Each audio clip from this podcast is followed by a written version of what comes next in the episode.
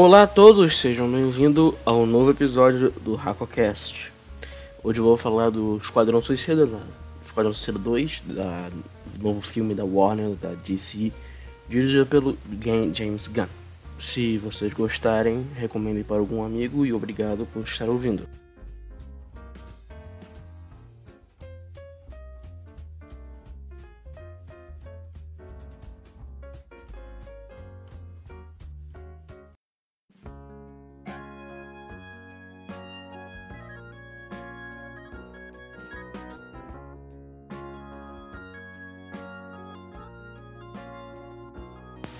Pois é, minha gente, vamos falar do Esquadrão Suicida novo? Eu assisti deve fazer uma semana por aí e já estreou mais de uma semana. É, o novo Esquadrão Suicida ele saiu no cinema, acho que é só pro cinema. Não foi que nem a Disney que botou no, no Disney Plus por alguma quantia, não, acho que só saiu no cinema mesmo. É, bem, gente, o que, que eu posso falar do Esquadrão Suicida? O novo Esquadrão Suicida é, começou. Bem, primeiro tem que falar a história do, de como que esse filme foi, foi realizado, né? O Esquadrão Suicida novo é dirigido pelo James Gunn, o mesmo diretor do Guardiões da Galáxia 1 e 2. O que, que aconteceu? Ele fazia filme pra Marvel, né, pra Disney, e já estava planejado para ele fazer o Guardiões, Guardiões 3 e a Disney achou alguns tweets de algumas piadas dele que podem ser consideradas meio preconceituosas, sabe? E a Disney, com medo de ser cancelada, alguma coisa assim, demitiu o cara. Assim, logo, logo de cara. O que aconteceu? A dona Warner Brothers olhou isso e falou: ah, Obrigado, dona Disney. Eles mesmos contrataram o James Gunn para fazer o quê? Pra fazer o Esquadrão Suicida. O cara foi para Marvel, foi da Marvel para DC no mesmo dia, assim. Aí, tanto que fez sucesso, a galera gostou. O James ia dirigir um novo Esquadrão Suicida. Todo mundo sabe que o James é um ótimo diretor. Ele consegue fazer ótimas piadas, muito engraçado. Os filmes, pelo menos na época dos Guardiões, né? Um, e a Disney olhou isso e falou: ah, beleza, contratou ele de volta. Ou seja, o cara se deu bem por um tweet preconceituoso que ele fez há, sei lá, deve, ser, deve ter mais de 10 anos assim, um mês se deu bem. Foi contratado por outra, outra empresa. Tá. Uh, um ponto forte que eu gosto de falar desse filme é o próprio James Gunn. Porque essa treta da Marvel da DC, você pode. Nesse filme é o exemplo básico de, da diferença entre Marvel e DC. A Warner ela percebeu que é, ela tem que dar mais oportunidade para os diretores. Mas nesse filme, a gente consegue ver que o James Gunn teve bastante liberdade. Por exemplo, palavrão, beiro do meio, aparece até uma rola de um cara. Desculpa falar rola, mas aparece o bilau de um cara, né?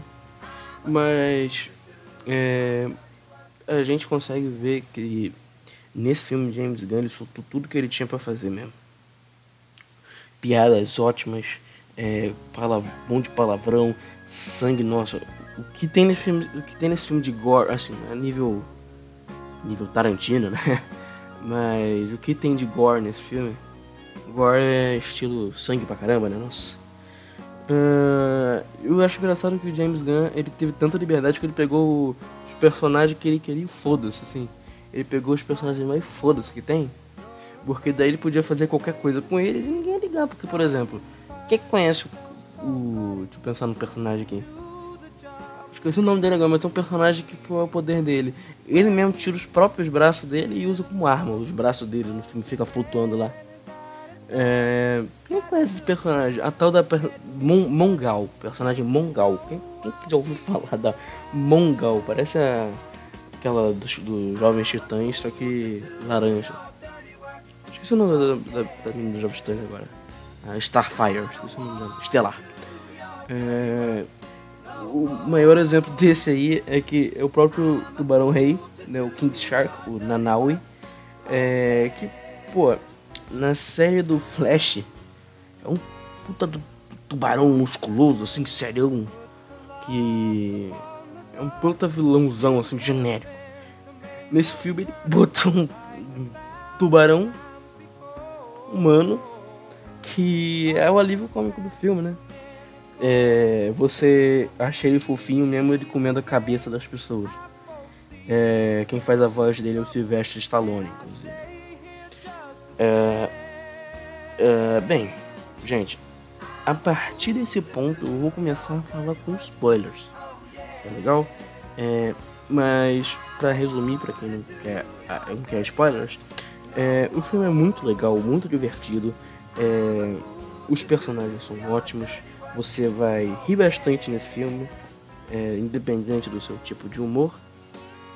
Uh, você vai achar tão, muito legal o filme, porque o filme tem ótimas séries de é, é, cenas de ação. A cena de ação da Arlequina, que o James, próprio James Gunn falou que é a cena, melhor cena de ação da vida dele. Essa cena de ação da Arlequina é genial.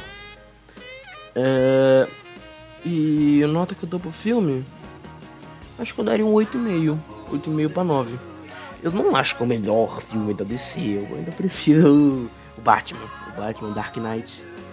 Uh, mas é, é, tudo tipo no início, lá pro, quando tinha mais 15 críticas no Rotten Tomatoes, estava 96% de aprovação por aí.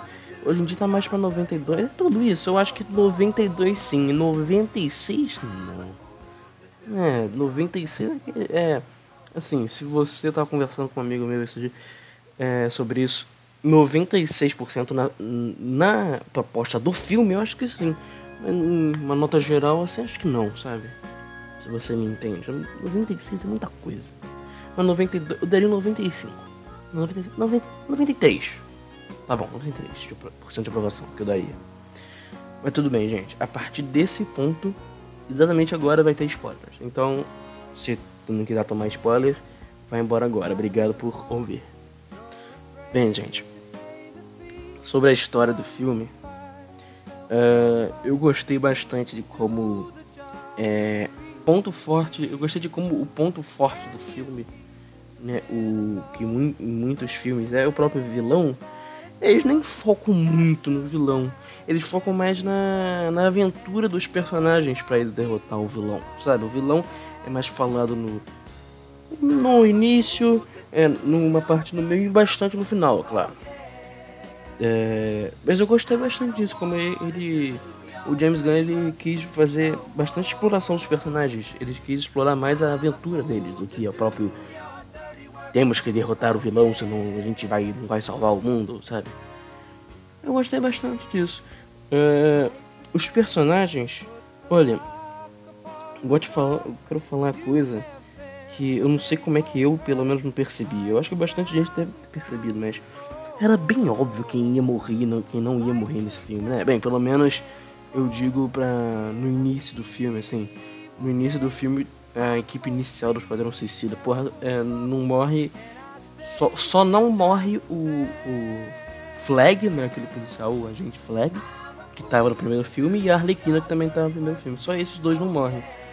É, o resto, a, prim a, primeira equipe lá morre todo mundo. Morre o, morre o ator que fazia o Yongo. Acho que eu, eu sabe, o personagem dele eu sabe. Morre a Mongal, morre o, Pô, Capitão Boomerang, eu gostava tanto dele. É, Capitão Boomerang morre, morre o Bem, a Doninha não. A Doninha de, primeiramente morre, mas se você viu depois que aparece lá o Esquadrão Suicida no final, mostra a Doninha levantando lá. Mas morreu todo mundo, morreu o tal do Dardo. é, um monte de personagem merda, né? Mas era meio óbvio quem ia morrer no início, né, cara? Porra, em todos os posts só apareciam os personagens que fizeram o filme inteiro, assim, né? A segunda equipe, né? O Bloodsport, o Peacemaker, o King Shark, a Caça-Ratos 2, a Arlequina, o Flag, o King Shark eu já falei. É, aparece os personagens que, que, que lideram esse filme, são o, o ponto forte do filme. 99% do filme, né? No. Os personagens no início que morrem, eles não apareceram assim apareceram em pôster, mas tipo, não em pôster promocional, apareceu em tipo capa da revista Empire. Apareceu os personagens que morreram. É, no início do filme, né? Porque no final morrem mais personagens.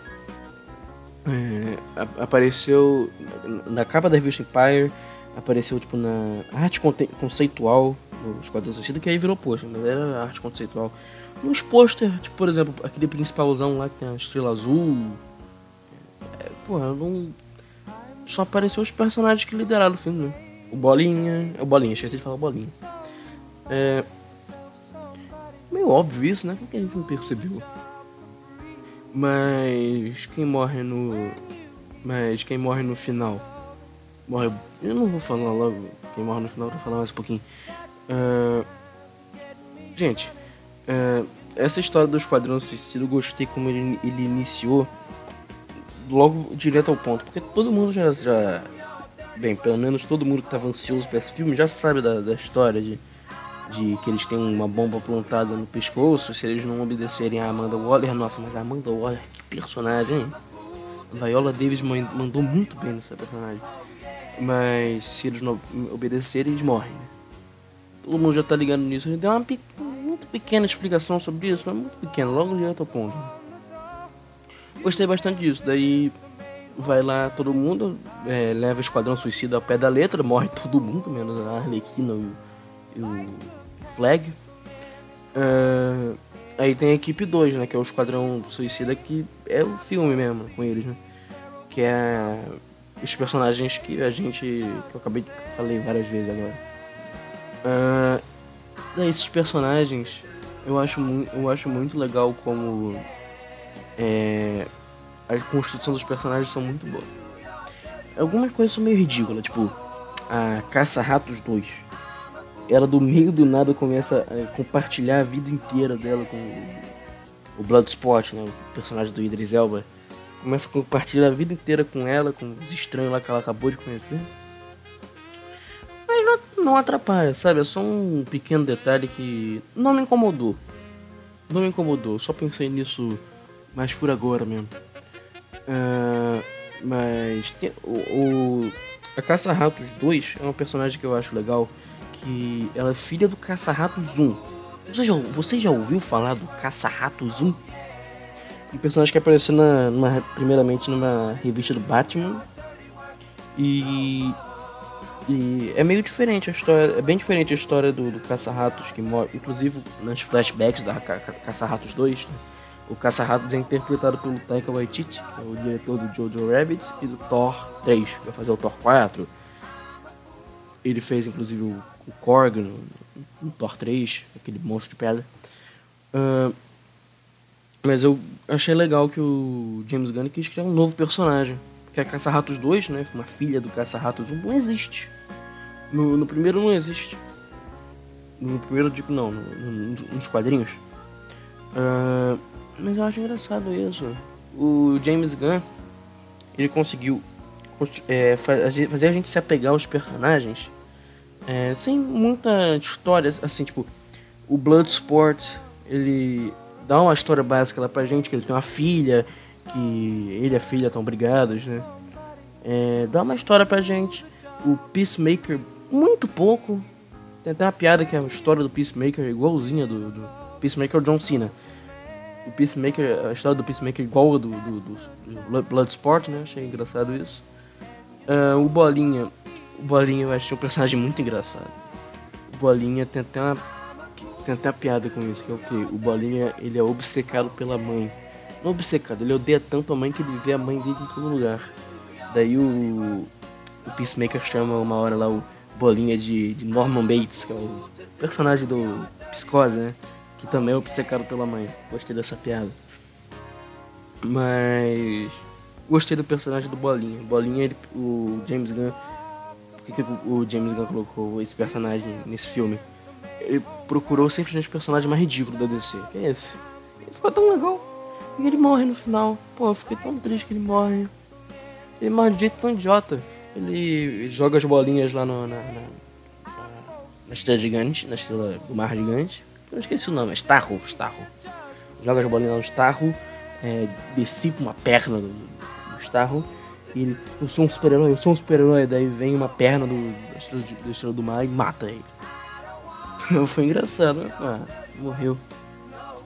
Uh, morre mais alguém daqui? É, morre o Flag, que no final ele descobre que o Peacemaker ele estava em conjunto com o governo dos Estados Unidos, porque o vilão do grande do filme não é o próprio Starro, é os Estados Unidos junto com os do, do Starro.